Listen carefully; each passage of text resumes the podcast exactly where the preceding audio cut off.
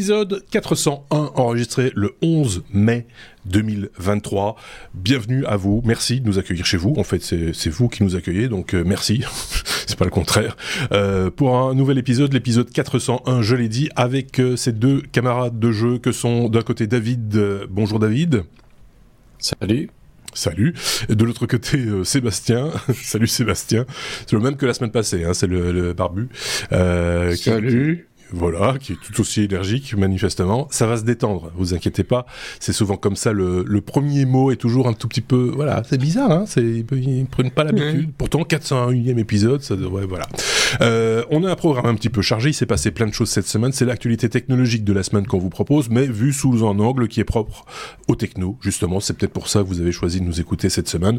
Ils ont euh, leurs avis à partager, euh, quelques news également, forcément. C'est le, le, le principe d'une revue de presse euh, que nous articulons autour d'un abécédaire. Cette semaine, ça n'a pas été facile de mettre les choses dans un ordre euh, voilà cohérent, euh, d'avoir un, un, véritable alphabet, et pas un truc un petit peu euh, tordu. Donc vous nous en vous nous en voudrez pas si on, on, tord un petit peu les choses, si on cherche un petit peu des, des, les mots, ce qui n'est pas le cas avec le avec le, le premier.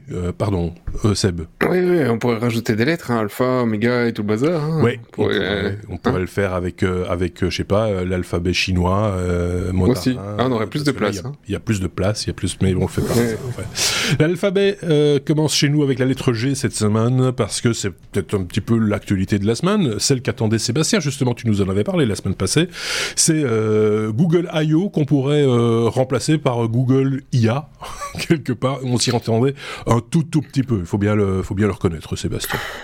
Ça fait plaisir aux actionnaires. Hein oui. On va dire, c'est le, c'est le, le, mot qui fait vendre un petit peu cette année, oui. même si, euh, voilà, euh, je, je n'ai pas. On va revenir plutôt à ce qu'ils ont fait, mais effectivement, donc, euh, je pense qu'on a vu, il y a une série de sujets. On a épinglé, j'en ai épinglé deux trois et j'ai mis dans les, dans les sources, vous pourrez voir un sur FR Android qui en liste beaucoup. Mmh. Euh, donc je vais pas tous euh, les détailler, mais il y en a deux trois qui, euh, qui ressortent euh, assez, enfin qui me ressortent plus sympathiques. Euh, mais peut-être qu'on devrait encore en reparler dans les prochaines semaines parce qu'en général ouais. c'est juste le début d'une histoire. Quoi. Bien sûr. et, et puis ce que j'épingle n'est pas forcément la même chose que mes camarades. J'ai vu qu'il y a déjà d'autres trucs qui sont sortis dans les suggestions entre nous. Alors effectivement, donc dans les sujets quasi bah, bah 9 sur 10 sont autour de l'IA. Il y a quasi que ça, ça, ça, ça éclipse tout.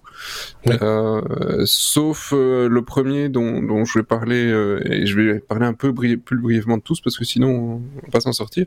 Mmh. C'est une nouvelle vue immersive, donc une amélioration de la vue immersive qui va arriver dans Google Maps et euh, franchement les images sont magnifiques, c'est très joli, c'est très futuriste, c'est très où effectivement bah, donc on a une vue comme si on était réellement sur place avec les arbres, les oiseaux, la météo et tout bazar. Euh, donc voilà, c'est pas encore euh, dispo et le but c'est de pouvoir l'utiliser avec euh, de la navigation, hein. c'est pas juste pour faire plaisir. oui, c'est ça, c'est pas juste une photo, c'est ouais. pas juste une photo, c'est de ouais. voilà avec les conditions de trafic et tu dois aller par là, par là, par là. Et c'est vrai que c'est quand même plus facile de t'orienter euh, quand tu vois les bâtiments que euh, quand tu as juste euh, un truc, même s'il faut pas non plus que ça enlève trop, ça mette trop d'informations et que tu, du coup tu ne vois Bien plus sûr. le trajet. Ça, ça, ça, on est entre Google, la version 3D et StreetMap, quelque ouais, part. Street View, ouais. Street View, pardon, parce qu'on est en vue subjective, mais au-dessus des voitures, en fait, au-dessus de, au-dessus de la planète. Ouais. voilà. Et c'est, alors, ils vont pas mettre ça partout, ils commencent avec une quinzaine de villes, dont Londres, New York, Tokyo, San Francisco, Paris, et les autres, pas de, aucune idée. Mais c'est pas demain qu'on aura non plus euh, Bruxelles, euh, Boulogne ou que sais-je, tu vois. Il n'y a pas quoi. Et pour la Belgique, ça donc... vous met les nuages et la pluie aussi? Oui, mais du coup, on doit descendre plus bas. si on ne descend pas plus bas, on ne voit plus. En dessous de la couverture nuageuse, et, et, là on se prend des antennes. Donc euh, voilà, c'est pas encore euh, sorti, mais ça va arriver. Alors il y a effectivement, bah, on s'y attendait, mais euh, Google ajoute son IA à son moteur de recherche. Mm -hmm. Donc il va y avoir euh, prochainement, d'abord aux États-Unis, euh, l'Europe arrivera plus tard. Il y a beaucoup de news où c'est toujours les États-Unis et puis après l'Europe. Donc tu sens effectivement qu'on est un petit peu dans le rush dans certains trucs en disant on va vous sortir un truc, ce sera peut-être même pas encore dispo, ils font juste de la présentation. Ici, c'est juste de la présentation, ça va d'abord débarquer aux États-Unis. C'est donc le fait que quand tu euh, fasses une, tu fais une recherche sur Google, tu peux lui poser une question, ce que tu aujourd'hui tu ne peux pas, tu dois rechercher des termes. Euh, tu lui poses une question et il va y avoir un petit bloc au-dessus qui est la réponse d'une IA. Et puis de là, tu peux faire un mode conversationnel. Donc on est vraiment dans une copie de ChatGPT. Oui, de Bing. ensemble là-dessus. Oui, oui c'est ça. Il n'y a pas de euh, voilà. Donc ça va arriver aussi sur Google. Ils ont présenté leur truc. 180 euh, pays pour commencer. Ça, je sais pas si tu l'as dit, euh, mais pas les pays francophones. Manifestement, c'est pas. Enfin, en tout cas, en France, c'est pas. C'est juste anglophone. Donc ça viendra plus tard. Hein, voilà. Parce que l'IA de Google apparemment ne parle pas français. Non. Bizarre. Euh, c'est prévu aussi dans Gmail. Euh, alors dans Gmail, euh, il va y avoir, alors je sais plus comment ils l'ont appelé, c'est Help Me Text ou un truc comme ça. Et à chaque fois, ils ont essayé de donner des petits noms sympathiques. et donc dans Gmail, tu pourras, celui-là, je le trouve utile d'une certaine manière c'est qu'il peut te générer ta, ta, réponse et pas juste une réponse merci, bonsoir, comme ils font déjà des, gens de template assez intelligents, mais qui sont en général quelques mots. Ici, tu peux avoir un truc un peu plus contextuel pour envoyer, je sais pas, une demande de remboursement, un rappel, un mail énervé à ton patron, tout ce que tu veux. Simplement, simplement une formule de politesse ou formule de politesse ou un truc. Voilà. Et donc euh, là, il va pouvoir écrire euh, écrire ton texte et, euh, et puis après tu le relis, tu le corriges, tu l'envoies. Mais en tout cas, si t'as pas le si t'as pas l'inspiration, tu vas pouvoir y aller. Donc effectivement, dans ce genre d'outils, pourquoi pas Ils vont aussi l'utiliser dans, dans, voilà, en gros dans tous leurs outils. Ils ont annoncé un truc, on dit ah bon, on va rajouter de l'IA. donc tout y passe, Drive, Docs, machin, tout y est. Euh, il y a aussi euh, du, du, nouveau euh, Pixel Fold, nouveau téléphone, mais ça je suis pas trop, je suis pas trop dans le trip. Peut-être qu'un de nos autres chroniqueurs en parlera plus tard. c'est le téléphone pliable mhm. et la Google Pixel Tablet. Alors celle-là, l'ai épinglée parce que je trouve assez, le truc assez sympathique. Euh, vous allez me dire c'est une tablette, on parle pas de tablette depuis longtemps parce que les tablettes, euh, ça ressemble plus à une tablette qu'une autre tablette. Effectivement, rien ne ressemble plus à une tablette. Et effectivement, c'est une tablette Android, tout ce qui est de plus banal. Euh, sauf que, sauf que, et ils ont rajouté un petit truc. Et là, je trouve qu'ils ont été intelligents et c'est con et en fait c'est assez simple. C'est ils ont mis un dock. Et à partir du moment où ta tablette a un dock, elle se transforme en écran, en smart, en smart screen euh, Google. Et donc comme ça, ils ont leur parce qu'effectivement dans le design, tout ressemble à un smart screen Google, sauf que cette fois-ci, bah, les gars ils ont dit bah en fait euh, pourquoi on l'a accroché avec une vis? Mais con et, et, donc c'est vrai, on a été con. Et donc euh, maintenant, de temps en temps, tu peux prendre euh, la tablette euh, de ton smart screen et ça devient une vraie tablette. Et quand tu en as marre, tu la reposes sur le dock. C'est con, c'est con. Hein Et en même temps, alimentation par induction, enfin recherche par induction en même temps dans, le, un dock. pied. Ah oui, quand tu le mets, oui, c'est un dock. Quand tu le connectes, ça charge et tu utilises les haut-parleurs du dock qui sont effectivement beaucoup plus puissants que ceux de la tablette. Pas bête. Donc c'est pas con. Euh, je trouve que le produit est pas mal et je pourrais presque même le laisser séduire parce que ouais, j'utilise ce genre d'outils et je trouve ça pas mal. Euh, donc d'autant qu'ils ont, sachant qu'ils abandonnent les, partenaires. Oui, c'est ça, oui. Donc, donc euh, voilà, ça, peut être une option intéressante. Oui. Ah oui. Donc sinon, en dehors de ça, c'est une tablette tout à fait normale. N'y a rien d'extraordinaire. enfin, voilà, c'est une tablette et c'est le hub mode qui est vachement sympa. Pas mal. C'est con, hein oui, mais je suis allé faire. c'est des petites évolutions euh, comme ça qui fait que, ben voilà. tout à fait, tout à fait. Euh, ceci dit, c'est pas donné. Hein. ah bah oui, euh, ah Et, même le dock, hein, 679 euros pour la tablette et ça leur peut acheter un dock supplémentaire pour 149 euros. Bah, on va attendre qu'Apple le fait. Hein. Tant qu'à payer cher. ouais. Et si tu veux une coque, c'est sans roulette. Plus, Alors, sans les roulettes pour le coup. Oui, bon, ça va. oui, bon. Dispo en juin. Ouais. Et donc, pour moi, c'est plus ou moins tout. Il y a quand même encore pas mal d'autres trucs. Je pense qu'il faudra encore digérer et de voir ce qui est vraiment le plus. Je résume en gros. toi, euh, quelques, quelques devices, euh, tablettes, smartphones, euh, mais pour le reste, Bard à tous les étages. Le, Bard, c'est le, le, chat GPT de Google. Hein.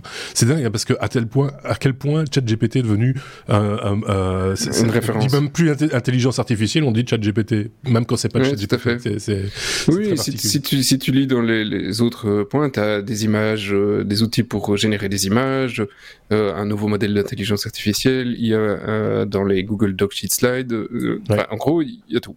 enfin dans tous les outils parlent de Dans les images aussi, dans la, génération d'images, j'ai vu qu'il y a des, des, choses aussi. Comme tu le disais, très bien. Même dans Android. Oui, même dans Android, c'est on va vous aider à trouver des fonds d'écran originaux avec de l'IA. Ah, ok, d'accord. Enfin, donc c'est je, pense que dès qu'il y a eu ChatGPT, on a réuni tous les ingénieurs en disant il faut nous sortir plein de trucs. Oui, c'est ça, vite. Surtout vite. Euh, comme tu le disais très bien, bah oui, euh, effectivement, euh, d'autres chroniqueurs vont peut-être s'attarder dans les semaines qui viennent sur différents produits quand ils seront accessibles, quand on aura un petit peu dépatouillé tout ça. Je rappelle que c'est une revue de presse, donc nous, on se base sur ce que les journalistes, les vrais journalistes, disent ou rapportent, ou aussi de temps en temps sur ce que les fabricants disent ou, ou rapportent de leurs produits. Et on, se, on, essaie en tout cas de se forger une, une opinion de cette de cette manière-là. Quand on en a l'opportunité, ce qui devient très très rare, on peut toucher des fois du bout du doigt euh, là une application ou là un device pour euh, voir un petit peu de quoi il s'agit, mais c'est devenu excessivement, excessivement rare. Bah, sinon, ouais. En général, on se la touche et c'est tout quoi. Oui, ça, ça se limite à ça et euh, c'est voilà. Donc c'est un Bientôt, on parlera de crevettes. Euh... je ne sais pas si euh, euh, notre ami David avait un truc à rajouter par rapport à, à ce chapitre Google I.O. 2023. Non. Non. Pour le moment, il a dit bonjour et non. non, j'ai quand même fait des trois commentaires. Mais... euh, oui, oui, mais il y a réfléchi. Et c'est important, c'est que David est quelqu'un de réfléchi. On reste à la lettre G si vous le voulez bien, et on va voir à quel point euh, David est réfléchi, parce qu'on va parler de GPU euh, et de iGPU ou iGPU si vous préférez, Integrated Graphics Processing Unit. C'est le processeur graphique. Oui, c'est pour ça. Mais c'est parce qu'on a retiré le i juste pour. Euh, je vous avais dit qu'on avait tordu le, bidule. Euh, c'est le, processeur graphique que l'on retrouve au cœur du, processeur euh, principal. J'ai envie de dire, c'est de ça dont on parle, David, me semble-t-il. C'est bien ça. Donc c'est euh, le iGPU, c'est un processeur intégré. Euh, ça aurait pu être i comme iGPU ou i comme Intel parce qu'on parle d'Intel ici. Et on parle euh, de, de, rumeurs qui sont sorties, euh, enfin de rumeurs euh, plus ou moins fondées sur les processeurs graphiques intégrés des nouveaux processeurs Intel Meteor Lake donc la génération 14. La génération 14 des processeurs Intel apparemment euh, ne va pas sortir euh, pour les desktops, bon pour les ordinateurs euh, de grosse taille en, au, départ, mais uniquement pour les machines portables, donc ordinateurs portables et ce genre de choses. Mhm. Et apparemment, ils ont, ils font un bond en avant pour leur processeur intégré et on parle d'avoir euh, une puissance euh, euh, qui puisse rivaliser avec les processeurs avec graphique intégré Nvidia, Apple et AMD. Mhm. on mentionne entre autres dans l'article l'Apple M2 et AMD. Alors les informations ne viennent pas d'Intel, les informations viennent d'une présentation interne à AMD où apparemment AMD euh, était en train de montrer leur performance euh, de leur nouveau euh, processeur euh, APU Phoenix avec un iGPU RD13 en comparant ça avec un Meteor Lake 45 watts d'Intel. de manière très avantageuse, ils se sont mis un petit peu devant eux en performance, mais en donnant ces informations, ben, ils ont donné des informations voilà, ils ont donné des informations de leur compétition. Euh, oui, c'est ça. Alors ils ont, que la compétition n'avait pas donné. C'est ça, ça n'avait pas encore commencé, tout le monde n'était pas dans, les starting blocks, et eux, tranquillou, euh, ils, font des benchmarks avec des processeurs qui sont pas encore sortis, en fait. Euh, c'est Mais ce n'est... Ce, n'est pas la première fois que qu'un fabricant de processeurs ou de cartes graphiques euh, fait une présentation, euh, que ce soit pour les actionnaires ou une présentation euh, pour la presse en intégrant dans leur benchmark euh, des comparaisons avec des processeurs de, de, de, rivaux qui ne sont pas encore sortis ou qui n'ont pas été annoncés. Et en général, euh, les informations sont quand même relativement bien fondées. Donc, ce sont des, c'est un processeur, donc un, un iGPU euh, qui pourrait être assez intéressant parce que c'est quelque chose qu'on on reprochait un petit peu aux processeurs Intel, bien que avec certaines versions des, des processeurs euh, euh, mobiles, il s'était assez amélioré. Euh, mais ça ne pouvait pas rivaliser avec une carte graphique euh, dédiée, ni même avec euh, ben, avec euh, euh les le RDNA de d'AMD ou un Apple M1 ou M2.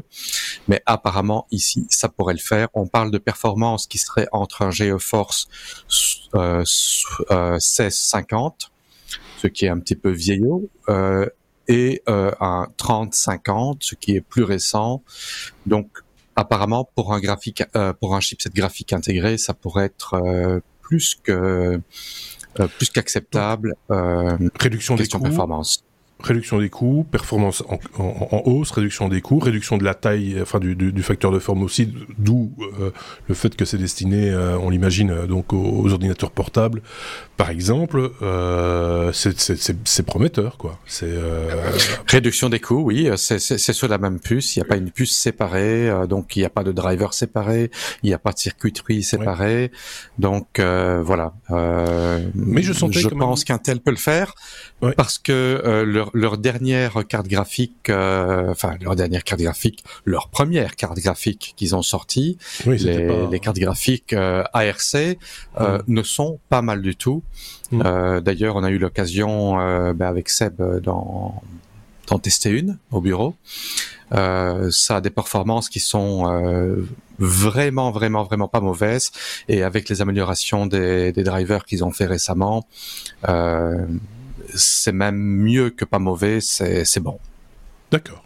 Euh, Seb, j'entendais ta voix au loin faire un. oui, parce que quand tu dis c'est plus petit, euh, oui, non, c'est pas vraiment ce qui est important sur un laptop, parce que sur un laptop, c'est pas ça qui bouffe de la place, c'est la batterie. C'est le, le, CPU, s'il est un centimètre plus large, euh, ma foi, en, général, on, Oui, mais le radiateur. Le radiateur. le problème, S'il faut un radiateur qui fait 5 fois la taille. La dissipation sur ce truc-là, ça, ça, va chauffer ou, enfin, c'est, ce sont des, c'est un chipset qui va, qui consomme euh, et qui, et qui 45 donc, euh, qui, 45 watts, c'est ça? 45 watts de TDP pour le processeur complet, donc c'est le processeur avec le iGPU oui, compris. Donc c'est c'est raisonnable. C'est c'est un laptop, euh, on va dire, euh, pas un laptop euh, bas de gamme, c'est pas le plus haut de gamme non plus, c'est un laptop moyenne gamme. On n'a pas pris le plus haut de gamme, on n'a pas pris le, on a, ça fait penser à une pub là, non? Oui, c'est ça. on a pris le non mais si on regarde aujourd'hui les laptops, en général, euh, pour qu'un laptop puisse être chargé en USB-C, il doit avoir une consommation qui est euh, limitée à 65 watts, bien qu'il y en ait certains qui montent à 100 watts. Mmh. Euh, quand on est au-dessus de ça, qu'on est sur des laptops gaming avec un, un GPU indépendant, on a des énormes briques sur le côté à 150, 200, 230, 350 watts. Donc ici, on parle de 45 watts. Donc probablement probablement que ça sera un laptop euh, avec une enveloppe thermique totale de 65 watts. Parce que quand tu parlais de comparaison, par exemple, hein, avec euh, chipset euh, M2 euh, chez Apple, est-ce que on, sait que les, machines, les nouveaux laptops Apple sont particulièrement, ils n'ont pas énormément de, calories à dissiper. Il n'y a même pas de ventilateur dedans, je pense, ou il réduit à sa plus simple expression. Donc on est quand même encore ici avec Intel sur des machines qui ont besoin d'un ventilateur, un ventirad, un truc qui va un petit peu souffler, etc., etc. Il faut le reconnaître aussi. Ben, je suis pas si certain que ça parce que moi j'ai un, j'ai un laptop euh, ici avec euh, un processeur Intel 11e euh, génération, un 1165 G7. c'est un laptop qui fait 800 grammes. C'est, c'est ultra mmh. fin. question radiateur et ventilation, il y a vraiment deux fois rien dedans. Donc mmh. on ne parle pas de, on parle pas de trucs massifs. Et apparemment ici les chips, on parle de choses du même du même gabarit. D'accord. Ok. Bon, ce ne seront, pas des de gros hélicoptères qui font plein de bruit. Euh, c'est ça que je voulais dire. Avec une grosse soufflerie, euh, comme certains euh, laptops peuvent l'être. Normalement, non. voilà. Ok, on a bien fait le tour de la question. Oui, pardon. Le form factor, c'est ce genre de, truc qui vise. Oui, en audio, ça passe super bien. c'est des, des, laptops qui font. Yeah, oui, je pense. C'est des laptops qui font quoi? Un centimètre d'épaisseur ouais, à tout casser. C'est des ultrabooks et ça c'est le marché, euh, c'est le marché qui vend parce que c'est du professionnel. Donc c'est du 13 pouces, ça doit pas être très très grand, tu dois y taper la batterie. Et, effectivement, ça doit être sous le kilo parce que sinon euh, ça ne le fait pas pour travailler. Bah oui, oui, de plus en plus. Donc, euh, ok. Ça va, on a bien parlé de ce sujet-là, on peut passer au suivant, euh, qui est à la lettre H, comme Hollywood, euh, Sébastien. Et on va parler de la grève des scénaristes euh, à Hollywood depuis maintenant quelques semaines. Il y a plein de choses à en dire, en fait, de cette grève. Oui, mais comme euh, on est sur le Google I.O., je vais parler d'IA. Hein, hein, voilà. Hein. Ah, et, parce qu'ici aussi encore d'IA. Hein, je sais pourquoi.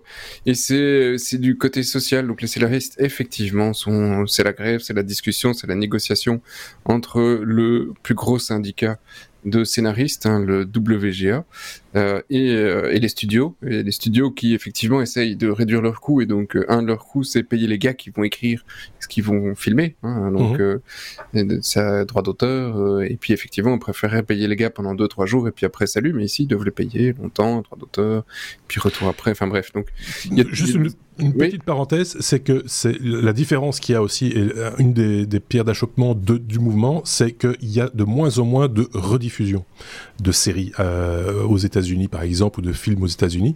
On est sur des premières diffusions, et puis après, on oublie et ça passe à, ça passe à la trappe sur les plateformes comme Netflix, etc.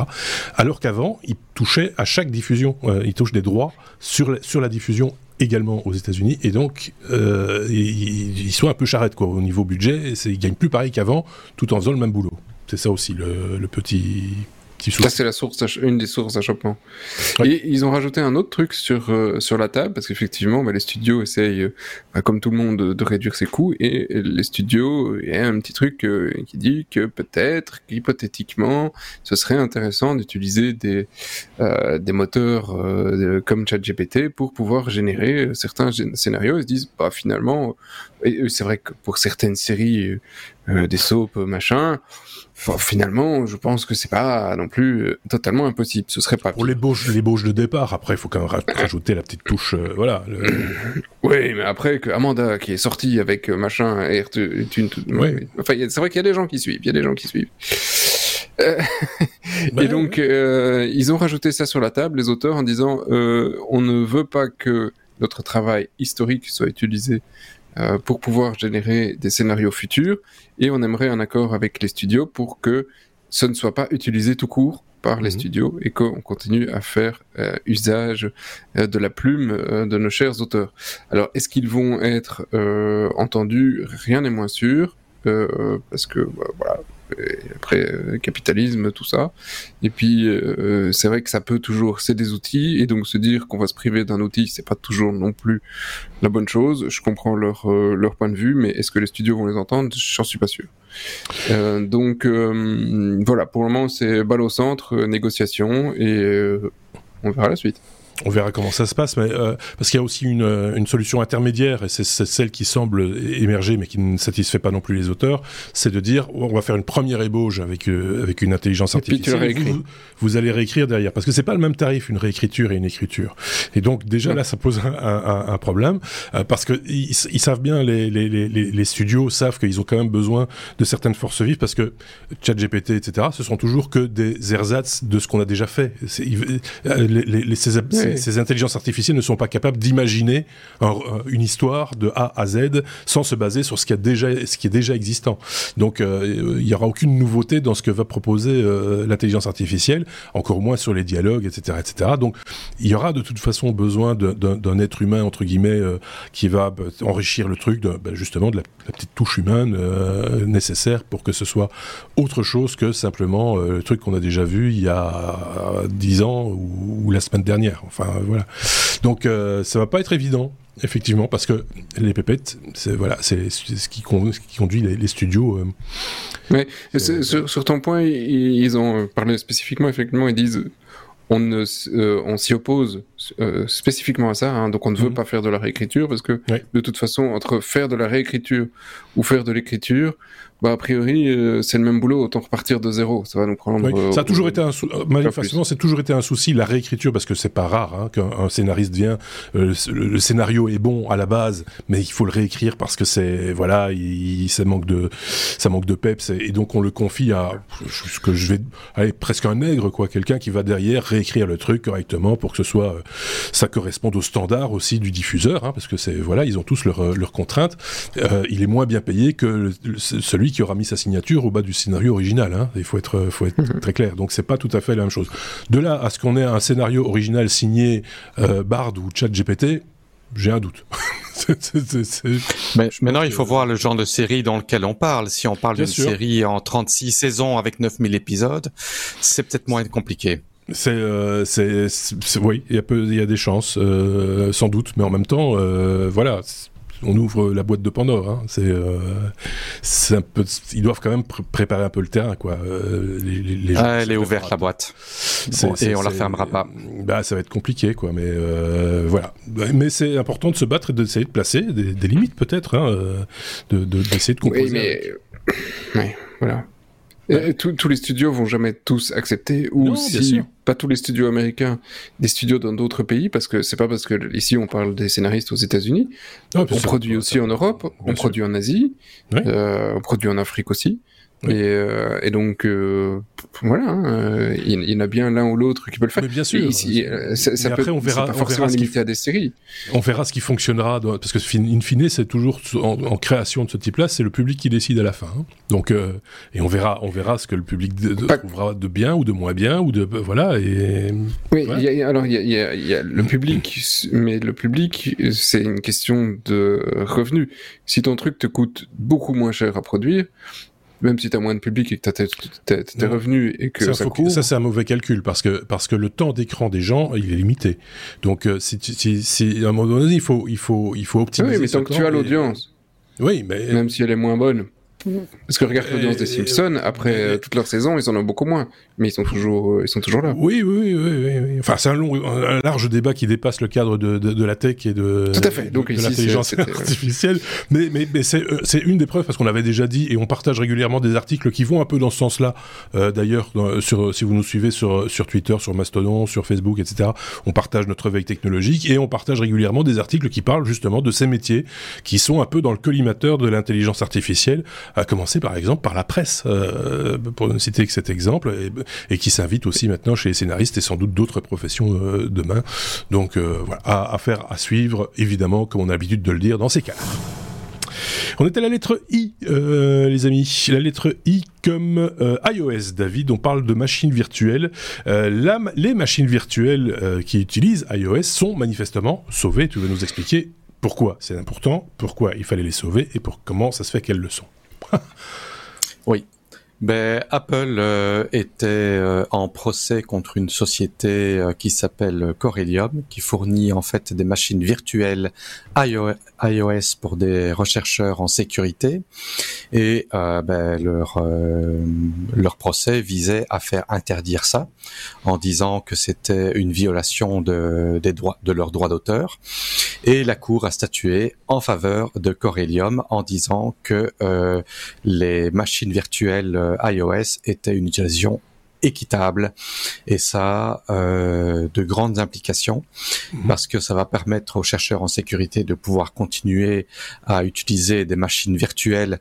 Une machine virtuelle, euh, ben, on en a déjà parlé pas mal de fois. Ça veut dire que on peut avoir une émulation d'un appareil iOS sur, une autre plateforme que ce soit sur un PC ou sur une autre machine, mhm. euh, sans devoir avoir la machine euh, physique, ce qui peut aider fortement les développeurs parce qu'ils ne doivent pas avoir euh, dix versions différentes d'iPhone, d'iPad, etc. pour pouvoir tester euh, certains softwares. Euh, ici, on parle de, de, sécurité, mais ça également, apparemment, le jugement a des implications euh, également sur les droits aux consommateurs à modifier et personnaliser leurs propres appareils. Donc, c'est un euh, c'est un jugement qui n'est pas anodin du tout et qui pourrait avoir beaucoup beaucoup d'implications positives je vais dire, mhm. pour les utilisateurs de produits Apple et pour euh, les développeurs, euh, pour qui la vie était assez, assez compliquée. C'est vrai que euh, s'il faut installer et avoir posséder tous les devices pour faire tous les tests que l'on veut faire de rétrocompatibilité par exemple ou simplement plus, enfin, je dis simplement, peut-être une sorte de plus complexe de sécurité, c'est un peu laborieux d'aller commencer à les installer sur toutes les machines pour voir si comment ça fonctionne. Là, il y a une solution qui, enfin, on va pas, on va pas défendre le concept de, de, machine virtuelle, mais, mais voilà, c'est, ça, ça a un, c'est un usage, c'est intelligent, c'est tout ce qu'on veut. C'est, bizarre qu'Apple ait fait un procès pour ça ou c'est une histoire de pognon encore. Enfin, il voulait. non, c'est pas bizarre. c'est, c'est une histoire de principe. C'est une histoire de politique et de principe, euh, tout comme euh, ils ne veulent pas, euh, ils sont en train de faire la guerre aux réparateurs, donc ils, ils, brident leur leur chip pour les les claviers, pour les écrans, tout un tas de choses. Ils, ils, ont envie, c'est une histoire de pognon, voilà. Bah oui, c'est ce que je disais. c'est bien, ça. Attention, il y, a une vision tu très sors, différente. Tu sors du cadre, Seb, reviens avec nous. Oui, je reviens.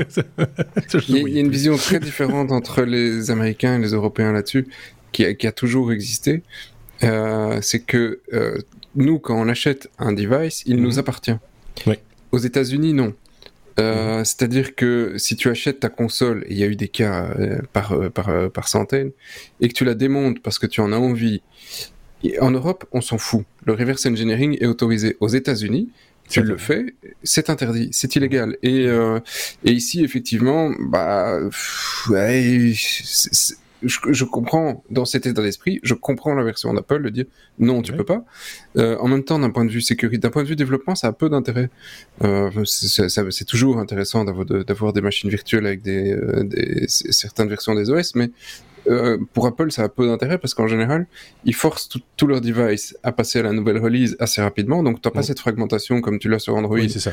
Donc, tester sur un OS 9 maintenant aujourd'hui, bah, ces, ces, devices sont bientôt tous euh, des briques, donc euh, en général tu te concentres uniquement sur la dernière version. Android c'est très très très différent.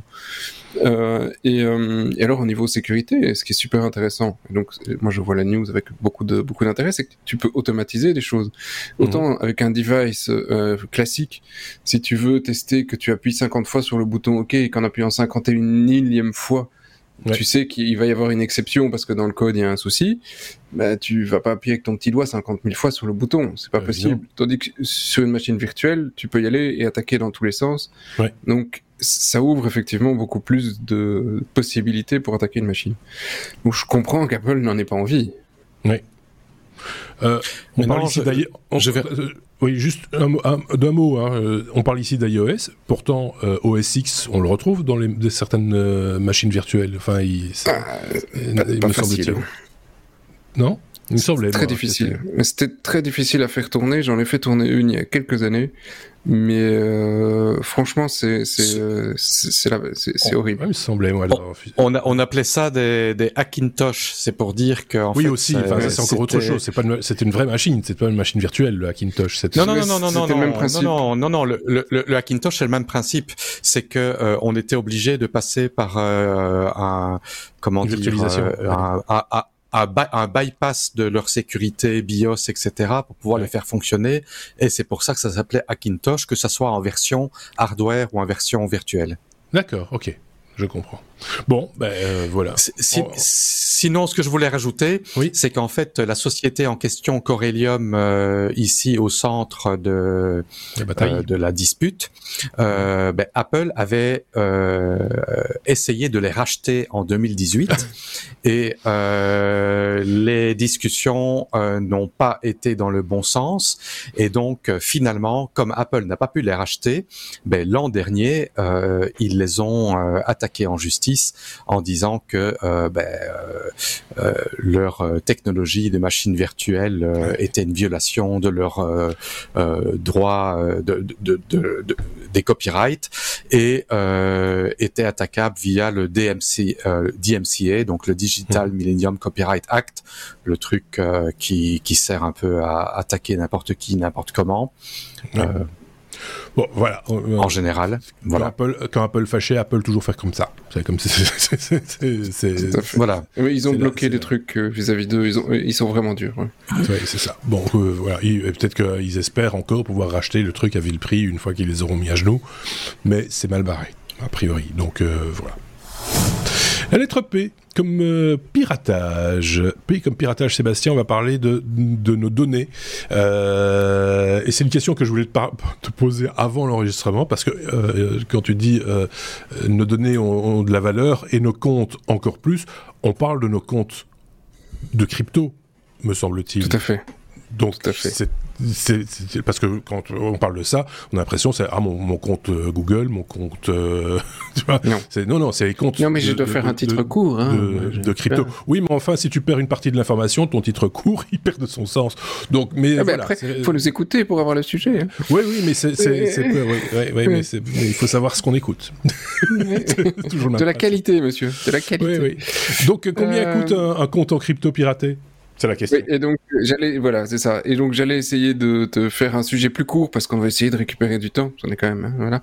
Et donc effectivement, le, le, les données, euh, ça valait. Alors de, mémoire, c'est un, si, si, on a toutes tes données personnelles, c'est 10, 15, 20 euros. Ça dépend un petit peu de, euh, de, de, où tu vas habiter, parce que c'est plus intéressant un Européen que d'aller euh, trouver quelqu'un euh, au fin fond de la jungle qui vaut pas grand chose. Mmh plus facile pour récupérer, pour générer de l'argent. Hein. Euh, et donc, euh, il y a effectivement une, une, liste qui a été euh, euh rédigée ici et qui est disponible sur euh, la valeur des comptes sur les différentes plateformes. Alors, en fait, ce qui est, ce qui est intéressant, c'est que c'est pas le, donc ces comptes qui ont été piratés se repartagent après hein, et, et, et dans, dans, ces listes. Et c'est l'intérêt n'est pas d'avoir de l'argent sur ton compte, donc c'est pas c'est pas du tout de te piquer ton pognon, c'est mmh. de voir accès à la plateforme.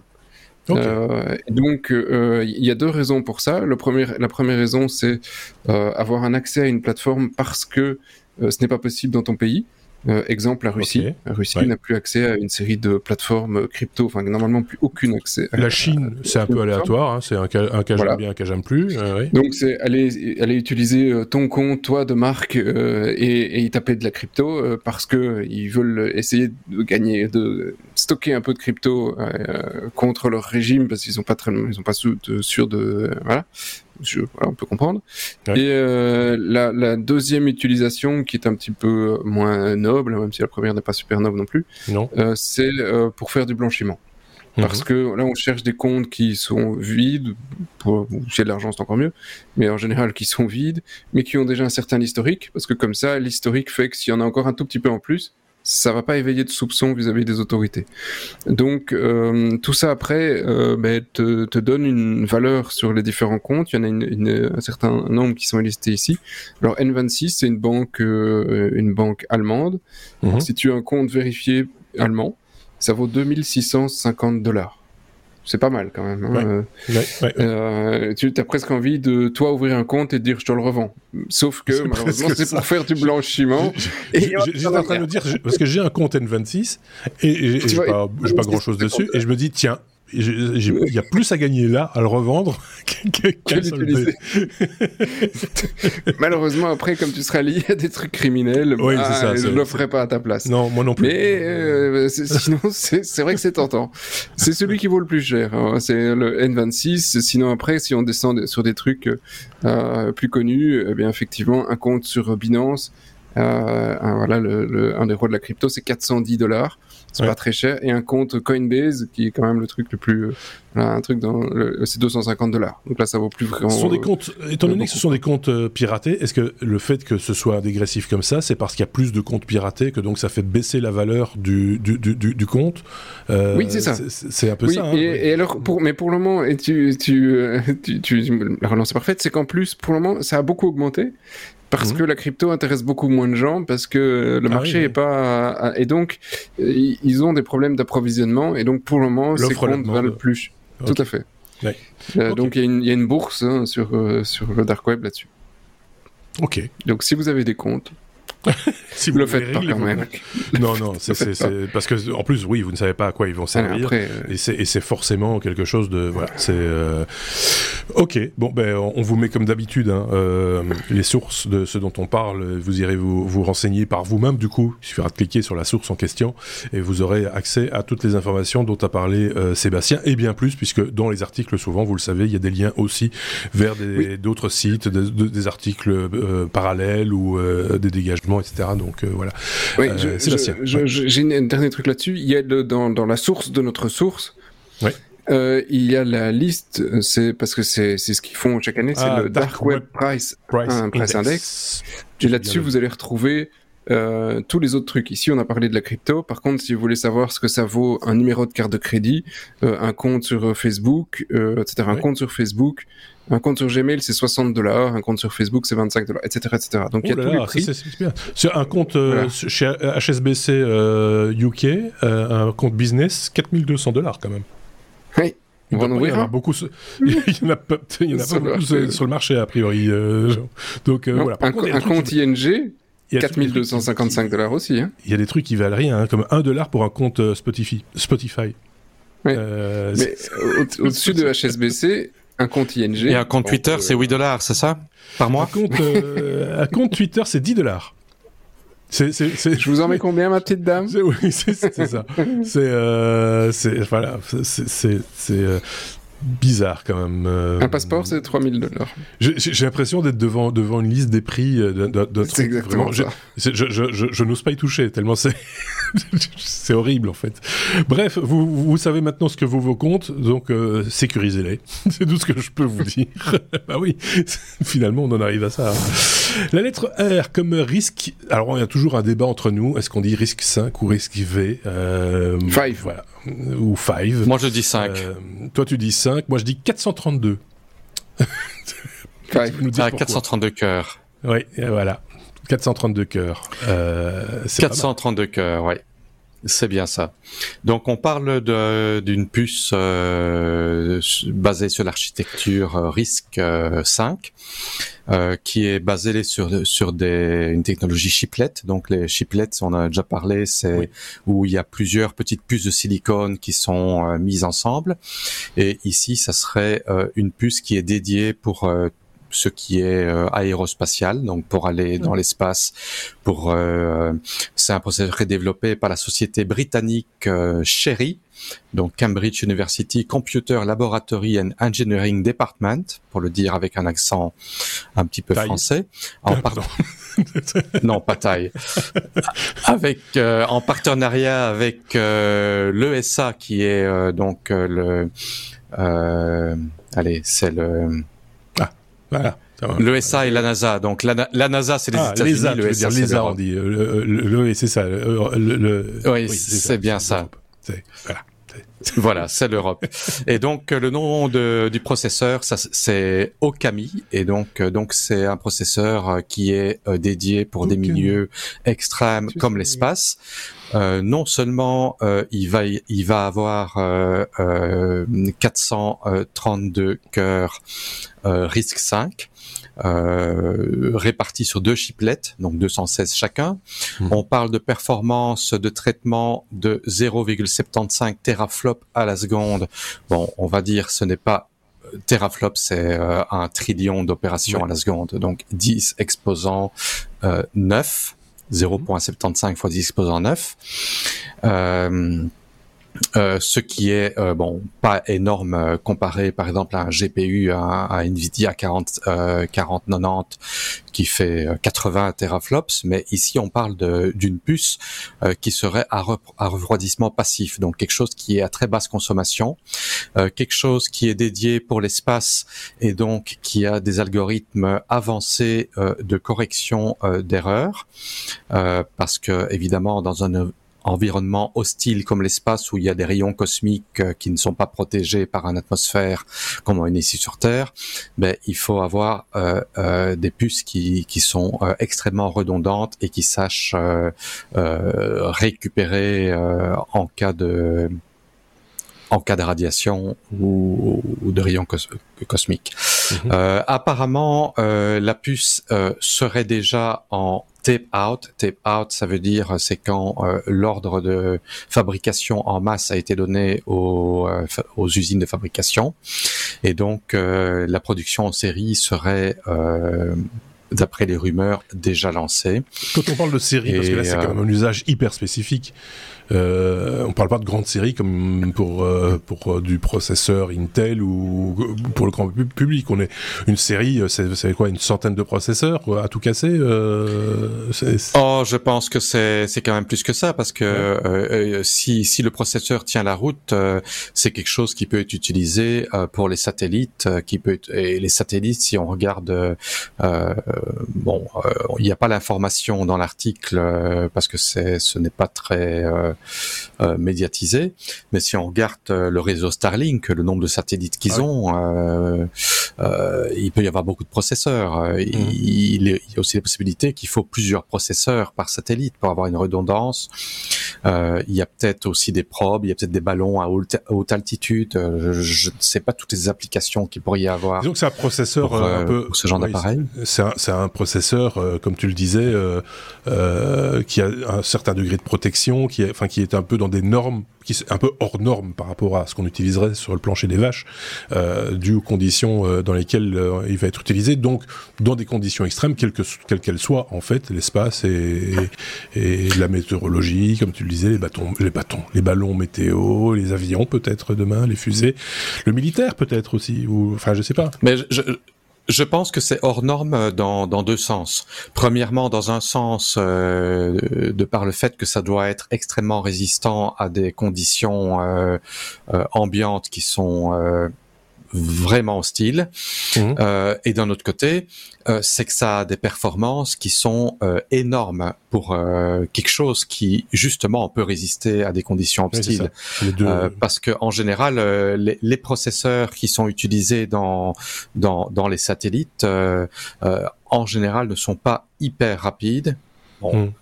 C'est relatif, mais je veux dire, comparé à quelque chose qui est sur Terre, ils sont beaucoup moins rapides parce que justement, ils doivent mettre en place tous ces systèmes de protection. Euh, ici, ce qui est intéressant, c'est qu'on a parlé déjà plusieurs fois dans des podcasts précédents de l'architecture RISC, RISC 5, mhm. qui est une architecture euh, open source. Euh, et euh, apparemment, ça a réellement euh, des applications euh, commerciales viables parce que c'était une des critiques qu'on donnait au risque 5, c'est que c'était un, un, petit peu un jouet qui était pas performant, mais apparemment ça, ça a des performances et ça a une efficacité énergétique assez intéressante on lui a trouvé un usage. Voilà. Euh, Sébastien, peut-être un avis sur ce, ce, ce, ce petit jouet. Euh, il va faire des trucs rigolos avec ça. Oui, je suppose que c'est deux ingénieurs qui parlaient de risque. Il y en a un qui s'est fait envoyer sur la Lune, quoi. Et puis. Peut-être. Mais. Euh, voilà, mitigé moyen, 2 sur 5, ouais, ouais. Voilà, et c'est la fin. la blague. Oui, oui. Mais sur le processeur, mm. juste euh, pour Sur le processeur, ben, je, je sais pas s'ils l'ont fait exprès parce que RISC 5 avec 4.3.2, il manquait plus qu'un 1 et il en avait fait quelque chose. Donc, euh, tu vois Donc euh, là, on est vraiment sur du sur, sur du, du technique pointue. Euh, quand on je sais pas si c'est fait exprès. tu vois Ah oui, c'est vrai, c'est vrai 432, 532, 582, tu vois. Ouais. tu dis pourquoi? T'as un, un peu de numérologie. je hein? vous le dis, à un moment donné, je les perds. Allez, on passe à la lettre S comme euh, souris, euh, petite bébête, hein, petite, euh, voilà. Euh, Sébastien, on va parler des petites souris. Dis-moi ce que tu vois, je te dirai qui si tu souris, c'est parce que tu dis ça parce que c'est une, on va parler d'intelligence artificielle. Bizarre. Oui, enfin, euh, euh, oui, dans dans dans l'ensemble, oui, c'est ça. Mais euh, tu dis, on dirait que c'est un algorithme, c'est kiff. effectivement, ici, c'est un algorithme d'apprentissage de chercheurs de l'école polytechnique fédérale de Lausanne. Thierry, si tu nous écoutes, tu vois. Hein ouais, le PFL. alors, tout à fait. Et, euh, et, donc ils ont développé un nouvel algo, un nouvel algo qui s'appelle le Zebra, qui s'écrit avec un C, comme ça c'est normal, c'est le ah Zebra, le Zebra, mais Zebra. Le, Zebra. Oui, mais c'est des Suisses, hein, après. Bon, ils savent faire des algorithmes, mais pour la prononciation, on est d'accord. parfois, il y a des trucs différents, quoi. Et euh, on a perdu euh, une euh, pourcentage. Oh, oh, oui. Voilà, oui. Euh, et, et, alors, ils ont essayé de faire quelque chose qui est assez, je trouve, je trouve ça assez dingue et, et, et assez fabuleux ce qu'ils ont réussi à faire, c'est que donc ils ont pris des souris et ils ont euh, analysé euh, les euh, neurones qui s'allumaient dans le cerveau de ces petits, ces petits mammifères à partir du moment où ils affichaient une suite d'images. Donc c'était une suite d'images pendant 30 secondes en noir et blanc. Mhm. Et ils ont répété cette opération 9 ou 10 fois sur euh, chaque souris. Ils avaient 50 souris. Euh, et euh, ils avaient des moyens pour voir ce qui s'allumait dans le cerveau de manière différente, parce qu'ils ont une souris apparemment qui est génétiquement modifiée, dans laquelle apparemment il y a des trucs dans le cerveau qui s'allument et, qui sont très facilement visibles, en tout cas sur les activités. Donc voilà, ça, on passe, je vous passe les détails de la génétique. et, euh, et, donc à partir du moment où ils ont récupéré ces informations sur où ça s'allume euh, dans, le, dans, le, cerveau et quelles sont les connexions, euh, ils ont effectivement donné ça à manger à leur algorithme en disant bah, ben voilà, ça c'est ce qui s'allumait dans le cerveau des 50 bestioles pendant 10 fois, et ça c'est les images qu'elles voyaient. Maintenant, on a une bestiole qui est en train de voir une image, laquelle c'est. Et à 95% de chance, euh, l'algorithme donnait la bonne image. Donc, euh, ils sont un chat. proches de... Un chat. Un chat. Un chat. chat. Euh, non, c'est un truc, un mec qui court derrière une bagnole, etc. Et donc ils avaient toute une série d'images. Euh, et donc euh, ça, ça, leur permet effectivement. alors, de, de, ce n'est qu'une première étape. Hein, c'est une première réussite sur cet algorithme. 95%, c'est quand même. on peut pas dire que c'est juste de la chance. C'est pas 100%, mais c'est quand même pas mal, 95%. et alors, ce qui est, ce qui est super intéressant, c'est qu'ils ont essayé plusieurs alternatives en se disant, on va l'essayer sur une souris toute seule euh, pour voir après quelle est, euh, en, augmentant le nombre de, de, de fois qu'on va essayer sur, qu'on va mhm. entraîner sur cette souris, et puis voir ce que ça donne sur cette souris euh, après euh, quand on analyse l'image qu'elle est en train de regarder, et ça donnait une précision qui était beaucoup moins bonne que si il faisait une analyse sur un groupe de souris. Donc, ce qui veut dire que techniquement, l'activité neuronale du cerveau de, de, ce petit mammifère c'est le même pour toutes les souris. Et si tu l'as analysé sur un premier, quand tu vois l'image pour le deuxième, tu vas pouvoir avoir un bon résultat aussi. Donc on va avoir des euh, fermes de souris qui vont apprendre des images. Fermes de souris qui vont apprendre des images. Alors il y, avait, ils ont fait ça aussi. Hein, c'était dans une autre expérience. Ils ont aussi fait écouter euh, des podcasts. Alors je sais plus si c'est sur des souris ou autre chose, mais c'était pas eux. C'était neutre, ils ont dû pour, pouvoir, pour, pour, pouvoir reconnaître des mots et pour savoir à partir de quand ils ont entendu tel mot. Euh, C'était donc il y a toute une série d'expériences pour savoir comment comment comprendre et, et, comment récupérer l'information du cerveau avec des techniques qui sont invasives et d'autres moins invasives. Ici, il y avait effectivement une invasive pour les souris normales et une non invasive pour euh, les, les, souris euh, génétiquement modifiées. Peut-être qu'on va bientôt pouvoir avoir, euh, euh dans des cas extrêmes, des, des, des, souris comme témoins d'accidents ou de, de, de méfaits et qu'on pourra savoir ce qu'elles ont vu. C'est pas le but. en fait. non, oui. non, je pense pas. je disais ça. C'est pas le but. non, non, non. Un des buts, c'est évidemment de comprendre comment fonctionne le cerveau de manière beaucoup plus précise. Euh, et euh, la vision, euh, alors la, la vision d'une information, pour pouvoir à un moment renvoyer cette information sur un cerveau qui n'a pas la mhm. capacité de le voir. Exemple, un aveugle éventuellement, effectivement, mhm. qui, euh, si s'il y a plus de nerf optique, rien, il faut remonter cette information au cerveau. Et mhm. comment est-ce qu'on peut remonter cette information? Donc, c'est des choses qu'on essaye d'apprendre sur euh, sur le cerveau humain. On le fait avec les souris. À partir du moment où on sait le faire avec euh, certains mammifères, on pourrait effectivement l'étendre euh, avec les mêmes les algorithmes peut-être un peu plus puissants mais l'étendre à, à, l'homme euh, c'est enfin je trouve ça assez passionnant ce qu'ils arrivent à faire avec euh, avec des algorithmes où au final ici ils sont sur euh, de, ils ont écrit le premier algorithme, mais après c'est la machine qui apprend à, à, reconnaître le truc. Donc on les, on les guide euh, effectivement, mais euh, le tout c'est d'écrire le premier algorithme après, et alors après il faut, il faut, il faut, il faut éduquer la machine. Il faut éduquer la machine.